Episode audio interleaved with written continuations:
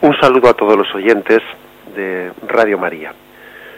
Un día más, con la gracia del Señor, nos disponemos a comentar el catecismo de nuestra Madre la Iglesia, hoy en el punto 615, que tiene como título Jesús reemplaza nuestra desobediencia por su obediencia. Es un breve punto que vamos a leer y pasamos a comentar. Como por la desobediencia de un solo hombre todos fueron constituidos pecadores, así también por la obediencia de uno solo, todos serán constituidos justos. Por su obediencia hasta la muerte Jesús llevó a cabo la sustitución del siervo doliente que se dio a sí mismo en expiación. Cuando llevó el pecado de muchos, a quienes justificará y cuyas culpas soportará.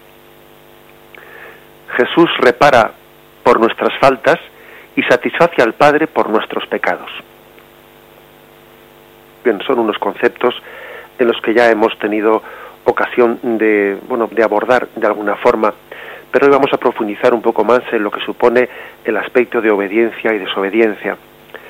Decíamos ayer, comentando los puntos anteriores, que el aspecto principal del sacrificio de Cristo, lo que le hace redentor al sacrificio de Cristo, lo que le hace salvífico, lo que le hace agradable al Padre, no es tanto la materialidad del sufrimiento, no es tanto la cuantía del sufrimiento, ¿eh? por decirlo de una forma gráfica, no es tanto la cantidad de la sangre derramada, no, no es eso lo que, lo que le hace al sacrificio de Cristo Salvador, lo que le hace redentor, lo que le da su potencialidad ¿eh? salvífica y redentora, es la obediencia de Cristo al Padre. Lo que repara nuestro pecado, lo que repara nuestra desobediencia, no es el mero sufrimiento. El sufrimiento por sí mismo no vale nada.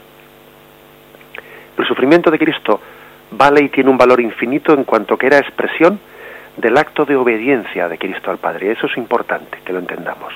¿eh?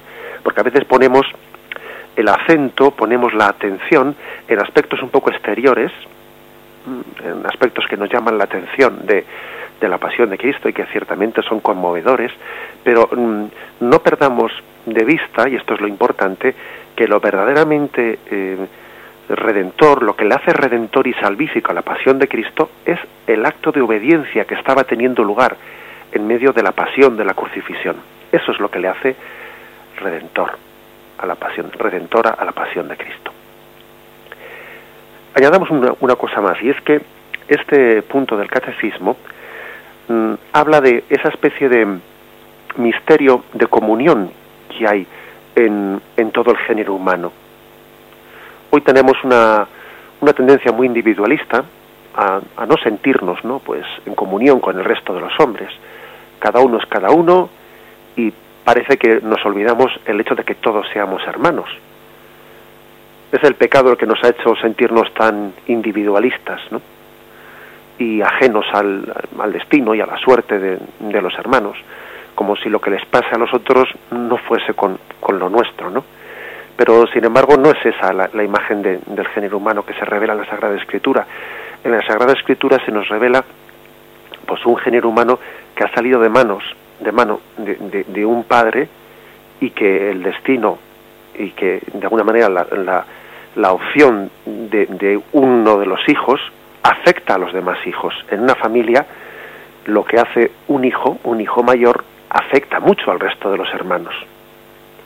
Lo que no puede, lo que no ocurre nunca en una familia es que, que un hijo mayor viva un drama sin que eso afecte profundamente al resto de los hermanos.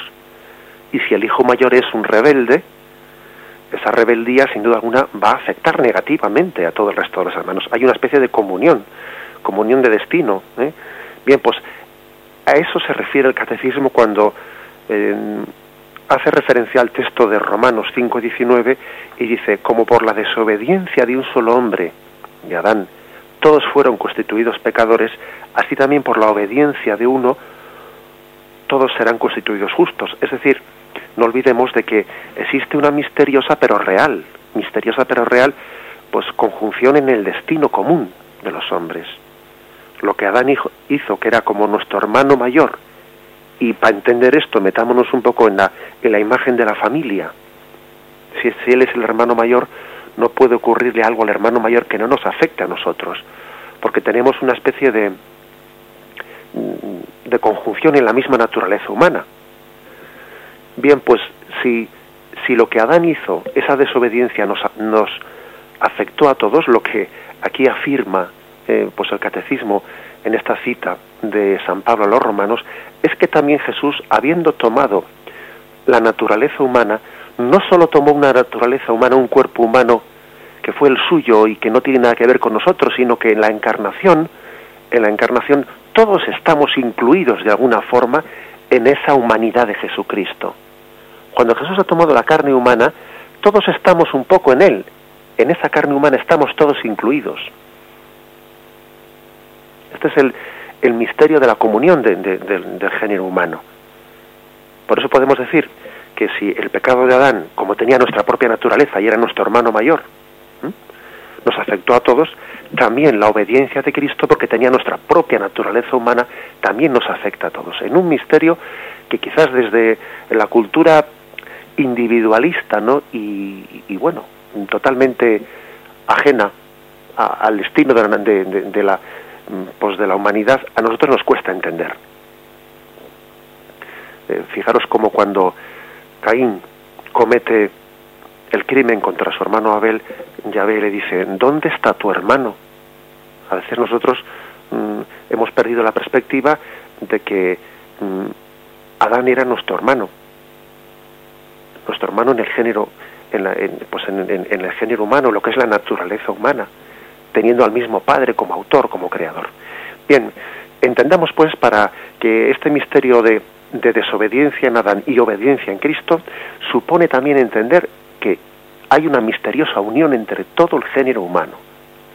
Y, hay que purificar ¿eh? esa visión que tenemos individualista, que cada uno eh, pues tiene un destino y un origen absolutamente independiente de los demás. No es cierto, no es cierto. Formamos ante Dios pues una, una comunión, una comunión también de destino, aunque tengamos nuestra responsabilidad personal y particular, pero, pero es cierto que, que para el bien y para mal afortunadamente más para bien que para mal, no lo olvidemos, porque bendito pecado que mereció tal redentor, eso dice la, la, liturgia católica, no, bendito pecado de Adán que nos afectó a todos, que luego nos mereció tal redentor que nos afectó íntimamente a todos. Si no hubiese sido porque aquel pecado de Adán fue fuente de, bueno, pues de infección para todos nosotros, ¿no? No hubiésemos tenido un redentor que ha sido fuente de santificación a un nivel infinitamente superior del que tenían Adán y Eva en el paraíso terrenal.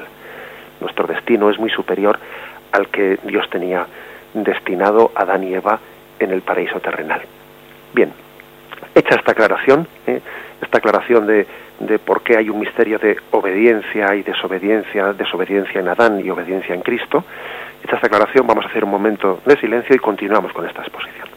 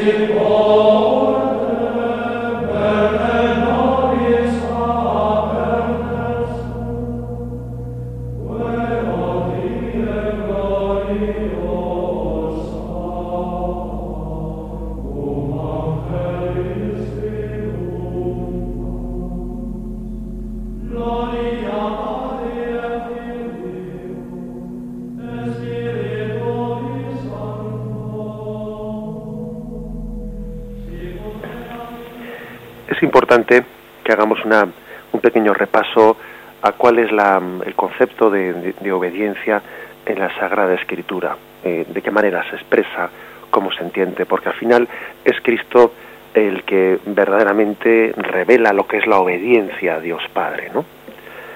La obediencia a la Sagrada Escritura, lejos de ser una sujeción que se soporta, una sumisión pasiva, ¿no? Que eso solemos entender nosotros. Obediente es alguien que es pasivo. Él no tiene una participación activa, sino que es meramente pasivo. Pues no. En la Sagrada Escritura la obediencia no es una sumisión pasiva, sino que es una libre adhesión al designio de Dios. Permite, por lo tanto, hacer al hombre, hacer de, la vida del hombre un servicio a Dios, una entrega gozosa. Esto eh, está empapando toda la Sagrada Escritura en todos los momentos y contrasta muy mucho ¿no? con lo que hoy en día entendemos por obediencia, o parece que es una especie de, virtud de la gente que tiene poca iniciativa, que bueno, pues la gente que tiene igual poca cualidad y por lo tanto lo que, lo que le toca es obedecer porque no tiene capacidad de regir las cosas, pues no. Es una libre adhesión que permite una entrega gozosa en servicio. En la Sagrada Escritura se habla pues de que, de que hay un drama, el drama de la desobediencia. Ya en los orígenes desobedece a Adán a Dios, arrastrado, arrastrando en su rebelión a todos sus descendientes. ¿no? Lo tenemos en, en Romanos 5:19. En efecto, así como por la desobediencia de un solo hombre todos fueron constituidos pecadores, como hemos leído antes. Hay una, mm, una imagen, pues, que está también mm, remarcada por el versículo siguiente donde dice la creación efecto fue sometida a la vanidad, es decir, que la creación en principio toda ella era obediente a Dios.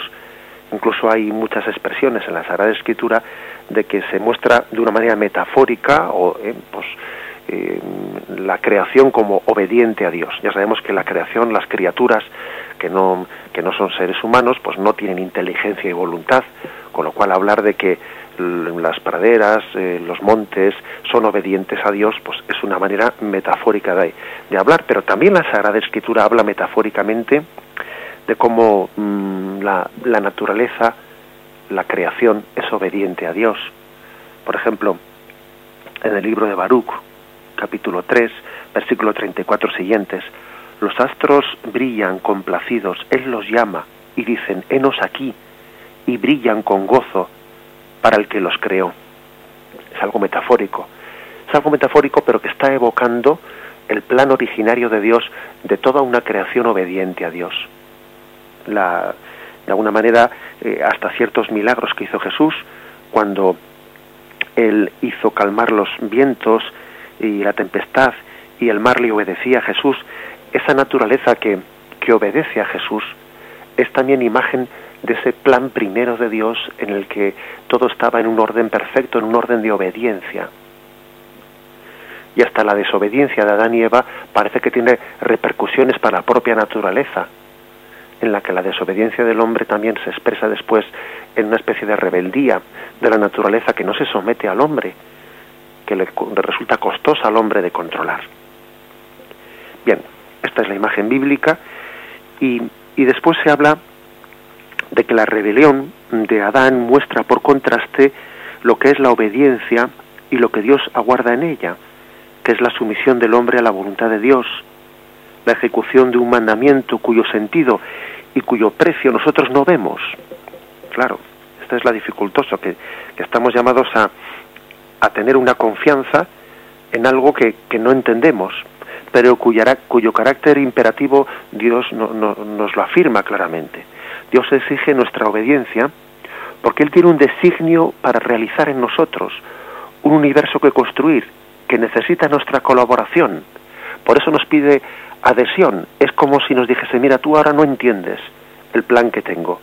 Es imposible que te lo exprese totalmente, pero te pido confianza, te pido obediencia.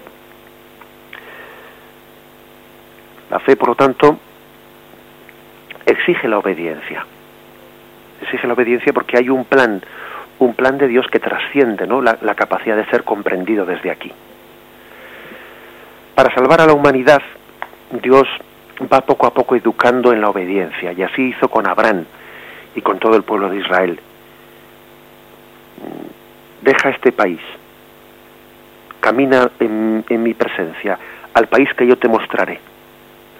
En Génesis 12, en Génesis 17, se va viendo cómo, cómo para, el plan de salvación, en la historia de la salvación, Dios va educando la obediencia a Abraham. No digamos cuando le dice, toma a tu hijo, a tu único hijo, y ofrécemelo en holocausto. Toda la existencia de Abraham reposa en la palabra de Dios, en la obediencia. Y eso le impone pues a avanzar a ciegas y realizar gestos cuyo sentido él no alcanza, no entiende ciertas cosas que Dios le dice, pero obedece. La alianza supone exactamente el mismo proceso. Dice Éxodo 24:7, todo lo que ha dicho Yahvé lo haremos y obedeceremos. Israel se adhiere al pacto que Dios le propone. La alianza, por lo tanto, implica mm, una serie de mandamientos en muchos aspectos de la vida de Israel, pues eh, para con los padres, para con los reyes, para con los profetas, para con los sacerdotes. Estos deberes están ya inscritos, ¿no? De alguna forma en la naturaleza del hombre, pero la palabra de Dios los va incorporando a su alianza y hace de la sumisión del hombre una obediencia en la fe. Em, ya el primer decálogo decía, ¿no? Pues que, que la fidelidad a la ley em, tiene que ser en la adhesión a la alianza de Dios. Fijaros que el decálogo decía, los que me aman, los que me amen y guarden mis mandamientos, es decir, no se puede guardar los mandamientos sin amar. ¿Eh? No se trata pues de una obediencia mm, que no parta de una alianza de amor. Obedezco porque me siento amado por quien me manda. Obedezco porque sé que quien me manda busca mi bien. Fijaros ¿eh? lo que dice Éxodo 26. Los que me aman y guardan mis mandamientos, ¿eh? a veces hemos hecho una imagen de la, obediencia eh, o se intenta ridiculizarla, ¿no? Como si la obediencia no fuese unida al amor. No, no, la obediencia va unida al amor. La obediencia no es, no es nada al margen del amor. ¿Qué quieres que os diga? Pues que la obediencia del mundo militar, por poner un ejemplo, tiene poco que ver con la obediencia del mundo religioso. La obediencia del mundo militar es una obediencia de disciplina desde el punto de vista práctico de la vida. La obediencia del mundo religioso es una obediencia de amor, de confianza en un padre. Y todo esto, todo este proceso, digamos, de educación de Yahvé en la obediencia culmina en Jesucristo. Cristo es nuestra obediencia. Nadie obedece a Dios y en Israel poco a poco, pues eh, se va se va viendo como una casa rebelde. Eh, eh, Ezequiel 2.5 llama a Israel casa rebelde, hijos rebelados, dice Isaías 1.2. Y, y hace una insistencia en que existe un pecado de rebelión, si el pecado de Adán y Eva fue un pecado de rebelión, de falta de obediencia, pues bueno, pues esto se va, no hay pecado original que se viva sin, sin luego concatenación con pecados personales que están como ratificando el pecado original. El hombre esclavo del pecado, aunque desde el fondo de él mismo aspira a obedecer a Dios, incluso llega a ser incapaz de obedecer. Esto, esto lo dice eh, Romanos 7:14, ¿no? Ya no es que llega un momento en el que el Israel no es que no quiera obedecer, es que no puede obedecer, no se siente capaz de obedecer. Fijaros lo que dice Romanos 7:14. Sabemos en efecto que la ley es espiritual, mas yo soy de carne, vendido al poder del pecado. Realmente mi proceder no lo comprendo, pues no hago lo que quiero, sino que hago lo que aborrezco. Y si hago lo que no quiero, estoy de acuerdo con la ley que, en que es buena. En realidad no soy yo quien obra, es el pecado quien obra en mí. Es decir, él dice, si yo en el fondo sé que la ley es buena, pero, pero no soy capaz de obedecerla.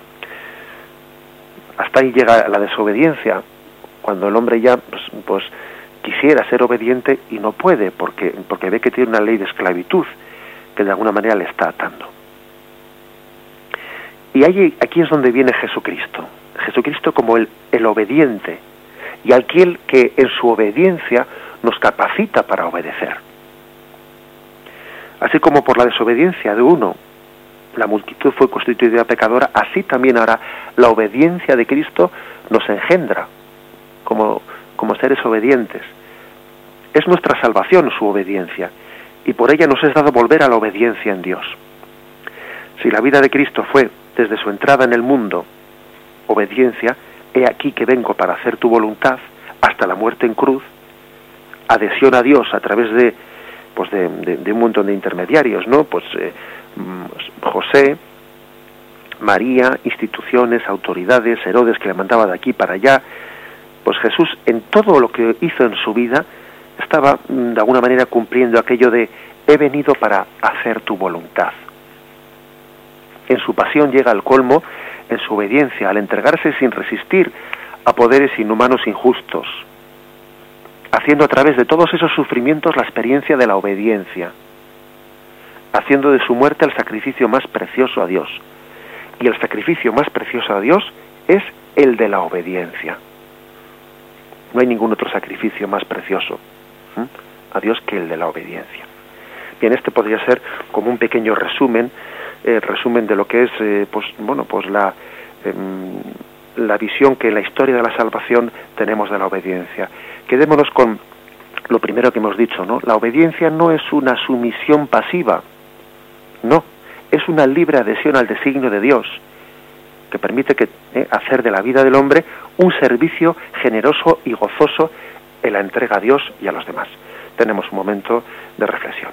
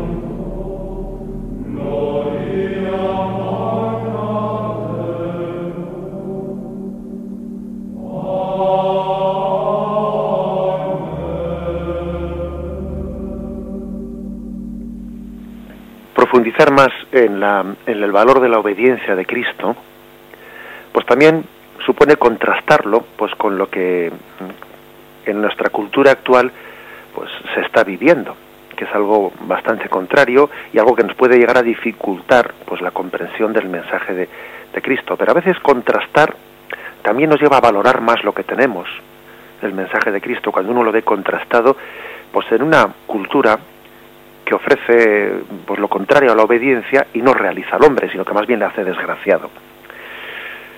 Fijaros, en, la, en esta cultura dominante en la que vivimos, especialmente en Occidente, ¿no? y que exportamos, exportamos al resto del mundo, pues como si, y, ellos piensan quizás no que están importando algo bueno, y, no es cierto. Nuestra cultura occidental exporta muchas contravalores al resto del mundo. Y uno de ellos es entender que el valor en alza, el valor, el valor mm, que más realiza el hombre es la autorrealización. Hoy en día los términos que más eh, parece que nuestra cultura se imponen es el de la autorrealización, el hombre autónomo, la autodeterminación, la espontaneidad propia del hombre. Es decir, todo aquello que suponga sacudirse pues cualquier tipo de tutela o apadrinamiento. es un poco lo que está de moda la tutela, el apadrinamiento está juzgado con recelo y puesto bajo sospecha. ¿eh? Parece que, bueno que eso le impide al hombre crecer y ser el mismo. ¿eh? Es un parece que el ideal moral máximo es sé tú mismo ¿eh? y no admites y no admites ningún tipo de dirigismo que te va a anular o frustrar, ¿no? Recuerdo una película que allá por el año 89, 1989, pues tuvo mucho éxito, que algunos de los oyentes quizás la viesen, la película que tenía como título El Club de los Poetas Muertos, que es una, pues una, una obra que es uno de los máximos exponentes de esta tendencia a la que nos, nos referimos, ¿no? La de la espontaneidad contrapuesta al dominio propio parece que el que tiene intenta tener un dominio propio no es espontáneo y hay que ser espontáneo no tú no pretendas tener ningún dominio sobre ti mismo.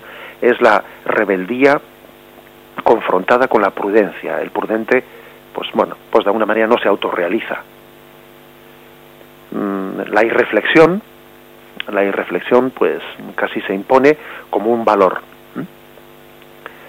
la autoestima, la autoestima supone pues eh, casi renunciar a la autocrítica. Uno tiene que estimarse a sí mismo, sus tendencias espontáneas, lo, que te brota espontáneo del corazón, eso es lo bueno. Eso es lo bueno. ¿eh? Es decir, la pedagogía parece que lo que tiene que consistir es en dejar que cada uno mm, eh, se desarrolle a los impulsos que le salen del corazón Parece que si la pedagogía intentase educar al hombre en la obediencia, intentando un dominio de, las propias tendencias, eso es una pedagogía represora que no permite que, al joven o que al hombre pues eh, se, desarrolle en una en, una forma de ser autónoma eh, que ellos dicen que es la madura. Es esta, eh, esta cultura a la que me refiero que está un poco dominando entre nosotros. Y detrás de esta, de esta falsedad, se esconde pues una concepción ingenua, falsa, eh, de lo que es la naturaleza humana. Porque no es cierto eh, que el hombre tenga en sí mismo todo aquello que necesita para la plenitud, para la felicidad. Pues no, no. La realización del hombre pues no, se, no, es posible sin la gracia de Dios. Únicamente con siguiendo los dictados de los propios impulsos que le salen a uno del corazón, pues uno no es feliz. Vamos, es que basta ver basta ver eh, a nuestro entorno y ver a dónde va el hombre cuando se deja conducir únicamente por sus impulsos, pues al egoísmo, al egoísmo, al egoísmo y a una sociedad en la que el hombre es un lobo para el hombre. Cada uno quiere por sus caprichos, cada uno quiere pues de alguna manera su propia comodidad y eso es muy, difícil compaginarlo con el vecino, porque al final se convierte esto pues en una especie de reino de, de los caprichos, ¿no? Y el hombre acaba siendo un enemigo porque limita mis caprichos. Es una concepción ingenua, con una falta de realismo, de conocer el propio hombre, de conocer, bueno, pues cuál es nuestra tendencia, que llamémosla pecado original, los que tenemos fe, o tendencia innata al egoísmo, los que no tienen fe, cada uno tendrá que, eh, pues que ver de qué principio parte, pero los que tenemos fe sabemos que hay un pecado original que, en el que no se puede confundir espontaneidad con tendencia al mal, porque la espontaneidad lo que hace es darle rienda suelta a esa tendencia al mal que tenemos todos. Y el que no tenga fe en la Sagrada Escritura tendrá que reconocer que hay una tendencia innata al egoísmo en todos nosotros. Y si no reconoce esto, pues es que está condenado a, a, a construir una sociedad que es una selva. Pues bien, a esto hay que añadir que tenemos nosotros por la fe un conocimiento, el conocimiento de que Cristo es la plenitud del, del ser humano y que sin su gracia, sin el auxilio de su gracia, pues el hombre no alcanza su propio equilibrio. Por eso fijaros, para nosotros el ideal moral del ser humano no es el hombre autónomo, el hombre que, que hace lo que, eh, lo que sus impulsos le, le dictan. No, no. Para nosotros el ideal no es el hombre autónomo. Para nosotros el ideal es el hombre comunión, que está en comunión con Cristo, comunión con Dios comunión con los hermanos, comunión consigo mismo. Este es el contraste, ¿no?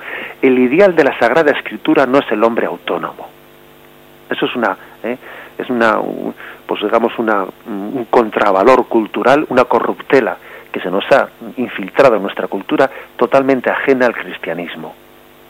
El ideal es el hombre comunión, en profunda comunión con Dios, en profunda comunión con los hermanos, y en profunda comunión con nosotros mismos. Y la comunión lleva implícitamente en ella la obediencia. No se puede estar en comunión con los demás sin un espíritu de obediencia. ¿Mm? La, esa especie de imagen del hombre autónomo que se autorrealiza, pues es el hombre desobediente.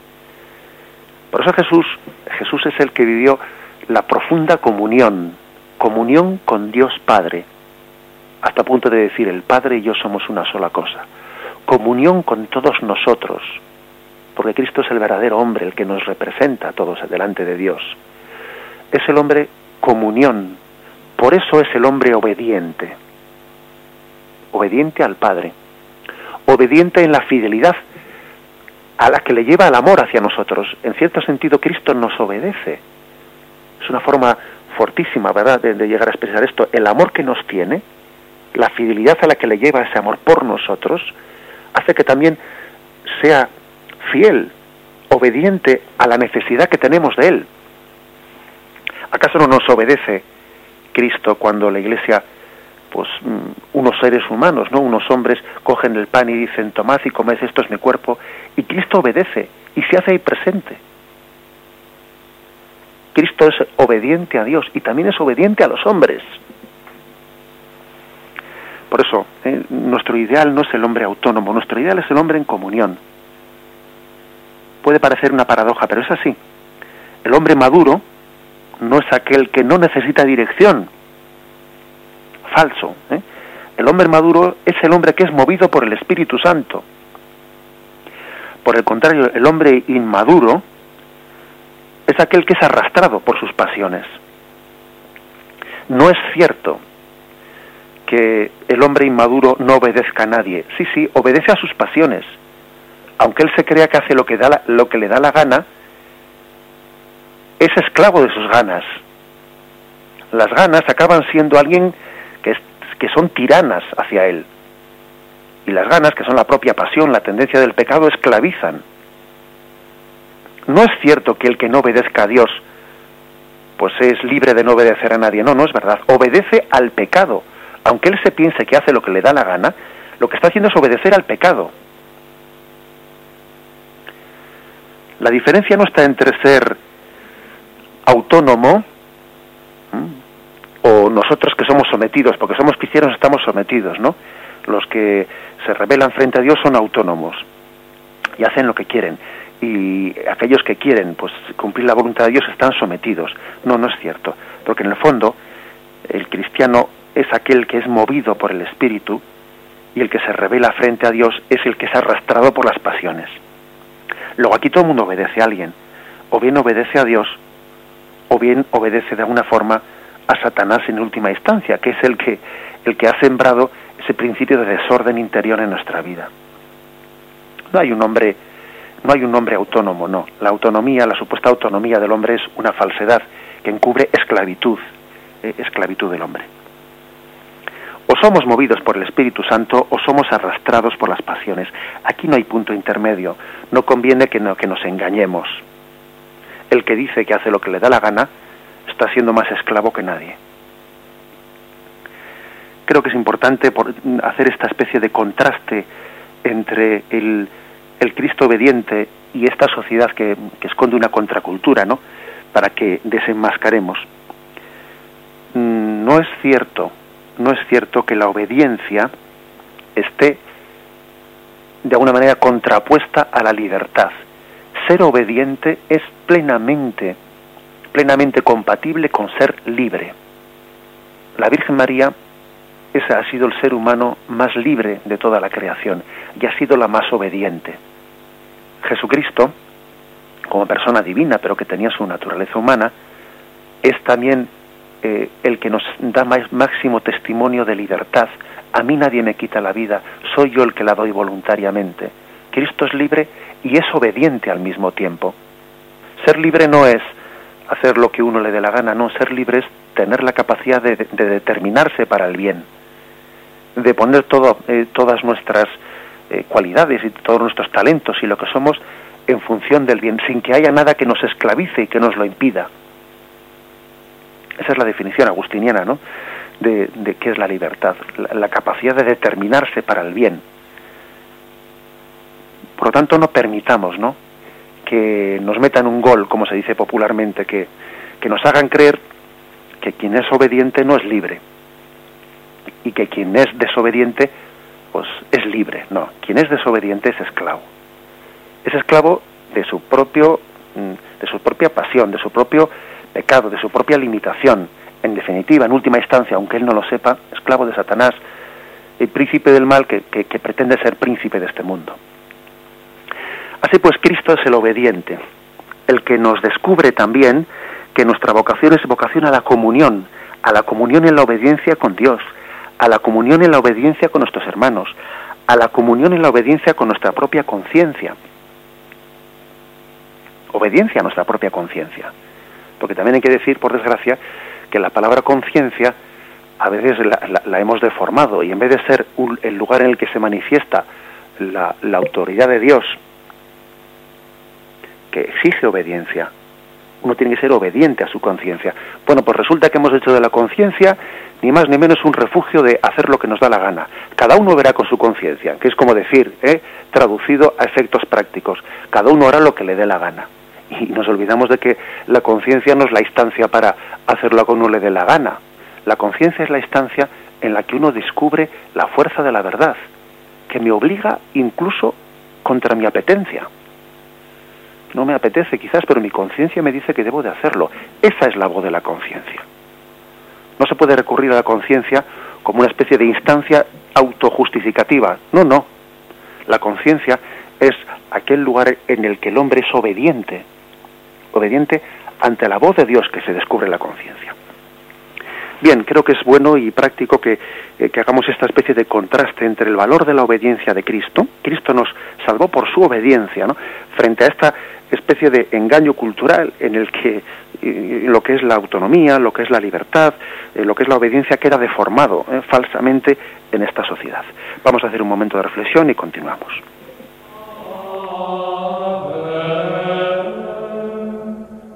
Bien,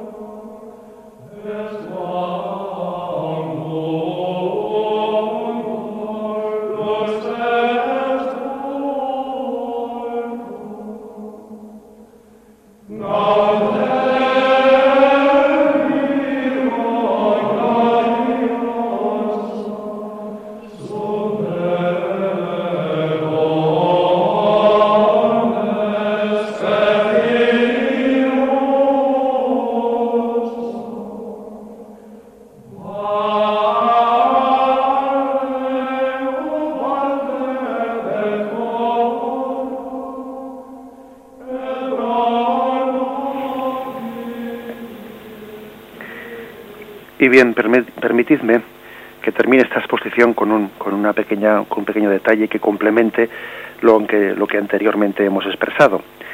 Y es el hecho de que también la obediencia es propia de quien se compromete con la vida y con la verdad de las cosas. ¿Acaso un padre no es obediente? Un padre es obediente al propio compromiso de entrega que ha hecho. Y es obediente cuando suena un despertador y tiene que levantarse. Eso es obediencia. Si uno se compromete en la vida es obediente. Otra de las manifestaciones de, la desobediencia de nuestra cultura pues es la inconstancia, ¿no? La inconstancia de quien se compromete con cosas y pues se cansa de ellas al cabo de, un rato y, se ilusiona y, bueno y lo deja a medio camino y esta especie de, de inconstancia casi enfermiza que existe en nuestra sociedad, ¿no? Comenzando por los niños y siguiendo por los mayores, porque los niños comienzan a ilusionarse por una cosa, pues uno comienza, yo, yo qué sé, pues a, eh, voy a ver si aprendo tal cosa y, comienza a aprender con mucha, con mucha ilusión y al cabo de, una semana y media se ha cansado. Y lo mismo los adultos que se apuntan a un cursillo y lo dejan a medias enseguida y, bueno, esa, toda esa especie de inconstancia es también expresión de una falta de obediencia, de compromiso, de entrega nuestra, nuestra cultura se caracteriza quizás porque, bueno, tenemos una cierta, una cierta tendencia, como se dice popularmente, ¿no? Un poco a mariposear, mariposear en el sentido de que uno va buscando cosas nuevas, va buscando experiencias nuevas y pues hemos venido por aquí un poco a ver a ver qué hay, a ver qué cosas nuevas y eso parece que sí que es atrayente, resulta atrayente a nuestra cultura. Se buscan experiencias nuevas, bueno, pero sin comprometerse con nada, a eso voy yo. Y, y, en esa especie de falta de compromiso, ahí también está encerrada una, una falta de obediencia al final, falta de obediencia a nuestra propia conciencia y falta de obediencia a Dios, nuestro Padre, que nos pide la santificación en la entrega diaria en la entrega diaria. Porque nosotros, yo creo que lo que debe de caracterizar al cristiano no es meramente una, una búsqueda curiosa, sino el casarse con la verdad, el desposarse con la verdad. Pues, por ejemplo, el, el padre de familia que se desposa con, con sus deberes de Estado, sus deberes de Estado que son su familia, sus hijos, y tienen que renunciar a muchas cosas en favor de eso, su trabajo que le exige sacrificio, eso es ser obediente no solo mariposear, sino, sino comprometerse con la verdad. Y hay quien por no atarse, por cierto, ¿eh? hay muchas personas que por no, por no atarse, por no buscar ataduras, como ellos llaman, ¿no? Pues renuncian a tener compromisos y siguen mariposeando en la vida, porque no quieren casarse con nada. Así pues también el compromiso en la vida es obediencia. Porque la belleza y la verdad no solo tienen que ser admiradas a la distancia, sino que tienen que ser abrazadas a veces nos, nos gusta, ¿no? De alguna manera, pues eh, ver a distancia, pues eso qué bonito, pues lo otro, lo otro ya, me gustaría, pues me parece, sí, sí, pero todo eso es una admiración. Pero luego el compromiso cristiano obediente supone abrazarlo y supone dejar de mariposear y supone comprometerse a ello. No solo ver los ideales como bonitos, sino mm, entregarse en la obediencia plenamente a ellos.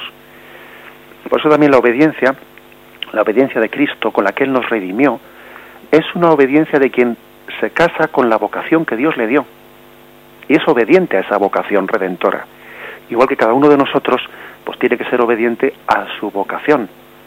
Un servidor como sacerdote, como padre de familia, como aquel que cuida a su padre y a su madre, con, con, quien convive en casa, con una entrega diaria, etcétera. Cada uno tiene que ser obediente a su situación.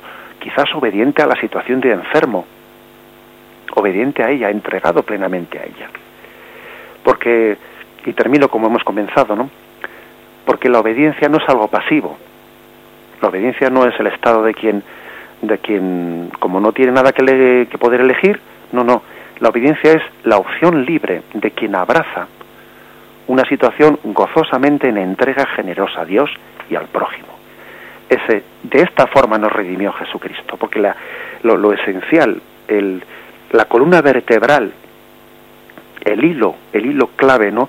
Que, que da sentido y nos desvela dónde está la esencia de la redención de Cristo, es la obediencia de Cristo al Padre. Terminamos aquí esta exposición y quien desee puede contribuir con sus preguntas o con sus aclaraciones llamando al teléfono 917 107 700 917 107 700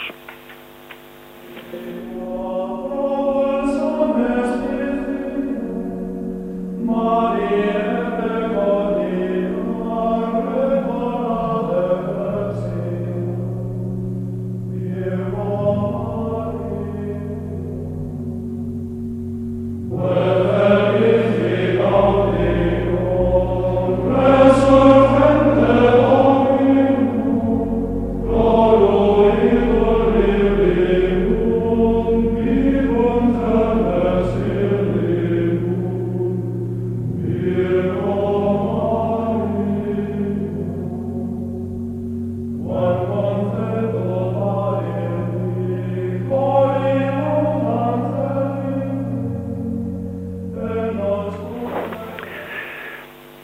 días, ¿con quién hablamos? Sí, buenos días, mira, me llamo María Concepción y le llamo de aquí de las Caladenares de Villarvilla.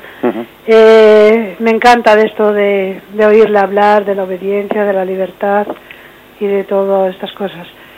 Pues yo, claro, eh, a mí me encanta de lo que usted dice, de, de cuando se eh, inicia un cursillo, cuando las cosas, de buscar, Pues a mí personalmente me encantan todas las cosas estas y me encantaría estar todo eso, pero cuando uno es eh, madre de familia o estás casada y tu familia no te sigue, es muy complicado eso. Eh, o bien eh, sigues tú sola y estás siempre contra todos contra uno, o bien tienes que dejarlo.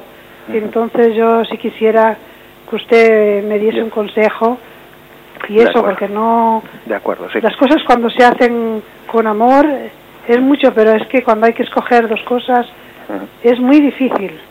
Es muy difícil y no, y no sabe uno qué, camino tomar mejor. De acuerdo. Si te parece te respondo por la radio ¿eh? vale gracias. Gracias por tu llamada.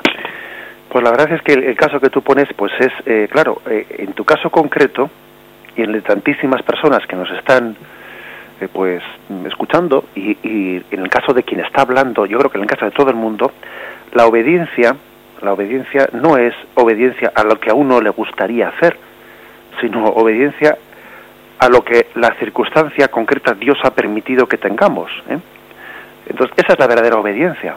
En ese caso que tú expones, pues para ti lo que no sería obediencia sería, pues bueno, pues renunciar a tus deberes de Estado y a las limitaciones que te impone ese deber de Estado y bueno, pues dedicarte a apuntarte a cursillos, a cosas que, que, que, para ti podían resultar eh, mucho más, eh, bueno, pues atrayentes, pero que en el fondo no son obediencia a la realidad de lo que Dios ha puesto en nuestra vida.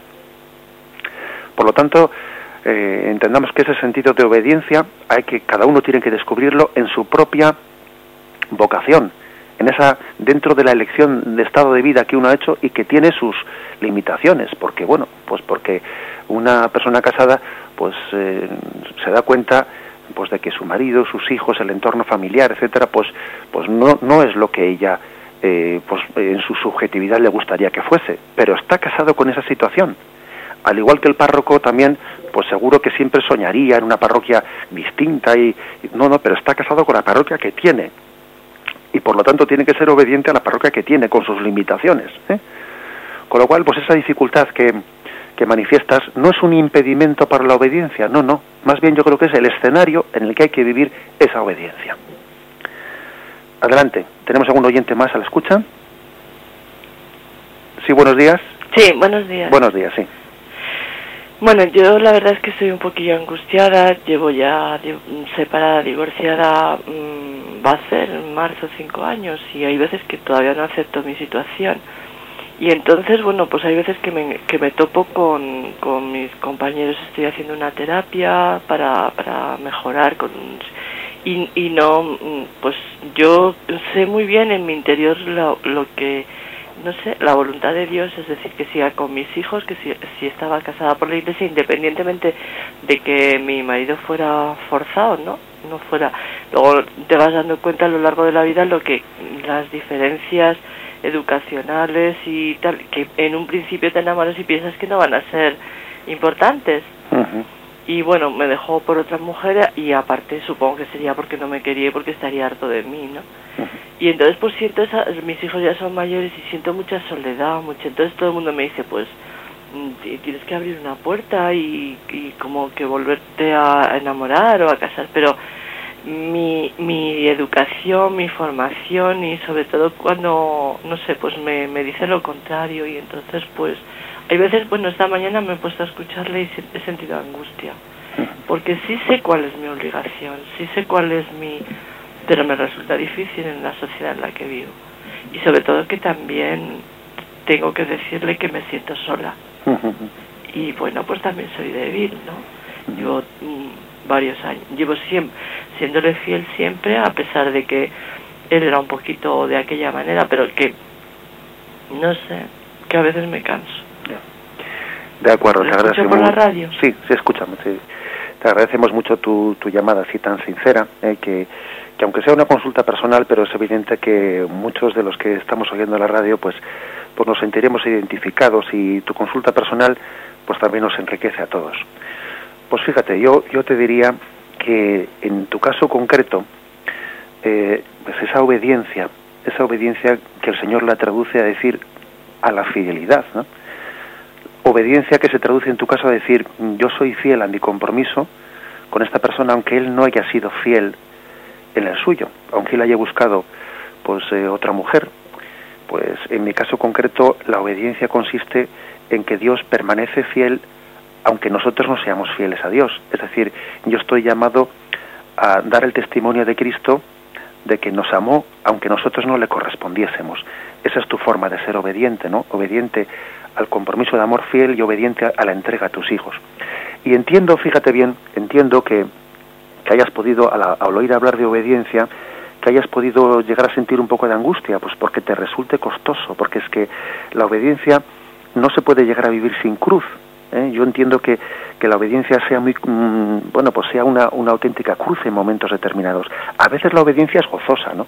Pero hay que reconocer que, mm, que, el reino de Dios sufre violencia, como dice la Sagrada Escritura, y en nuestro interior sufre violencia al tener que obedecer cuando supone que es algo costoso por la soledad que tú estás viviendo y porque esa soledad tendrá momentos de prueba y porque serás tentada en la prueba, que incluso habrá personas a tu alrededor que con buena intención pues te, están de alguna manera tentando, tú deberías abrir una puerta, deberías de intentar rehacer tu vida, etcétera, que con buena que con buena intención, pero te están de alguna manera proponiendo algo que es absolutamente pues pues una, una vía incorrecta, ¿no? Que es la de que tú dejes de ser fiel porque como también han sido infieles a ti, pues total que pagues tú con la misma moneda, ¿no? Infidelidad por infidelidad. Eso aparentemente te propone una felicidad que no es cierta, no te la iba a dar. El tú responder con, con la misma moneda de la infidelidad no te iba a hacer feliz. Ahora bien, mm, ¿qué consejo te daría? Pues el consejo de decir, por una parte, agarrarnos al clavo de la cruz, como te estoy diciendo, ¿no? Porque la obediencia, pues mm, supone asumir la cruz que aunque te sea muy costosa, al final es la que te va a hacer feliz. Pero también el segundo consejo que creo que hay que añadir es el de decir, es muy importante, pues que en ese agarrarte a la cruz, también busques medios, medios de que esta cruz se haga más llevadera, de que entiendas también de que el, yugo de Jesús no es un yugo suave y, que debes de buscar los medios que te ayuden a entender que esa cruz sea llevadera. Mm, sal de esa soledad, acércate eh, pues a la parroquia, acércate a algún grupo cristiano, a algún grupo apostólico en el que puedas compartir tu cruz, en el que puedas también ver testimonios de personas que, que han sufrido también momentos de cruz muy fuertes y que luchan por ser fieles. Mm, no, no caigas en la tentación de aislarte en esa cruz. Busca, ¿no? Hermanos cristianos en, los que sientas el apoyo de compartir esa cruz y entrégate al prójimo. Quizás introdúcete en Cáritas, introdúcete en alguna, en, alguna iniciativa de entrega solidaria al prójimo, porque únicamente cuando uno se da a los demás, se olvida de sí mismo. ¿Eh? Creo que esto es importantísimo. La, auténtica terapia para, para salir de, de, esa especie de, mm, bueno, de tentación de la soledad es olvidarte de ti misma y entregarte en el servicio. Yo permíteme que te dé esos dos consejos. El consejo de busca un, un, ambiente, un entorno, un movimiento cristiano en el que puedas mm, recibir testimonios de cómo llevar la cruz. Y en segundo lugar, entrégate en un servicio generoso al prójimo, ¿no? Para que puedas llevar esa cruz pues con, hasta con alegría y con conformidad. Nos despedimos de todos los oyentes en este después de haber meditado sobre la obediencia de Cristo en este programa. Alabado sea Jesucristo.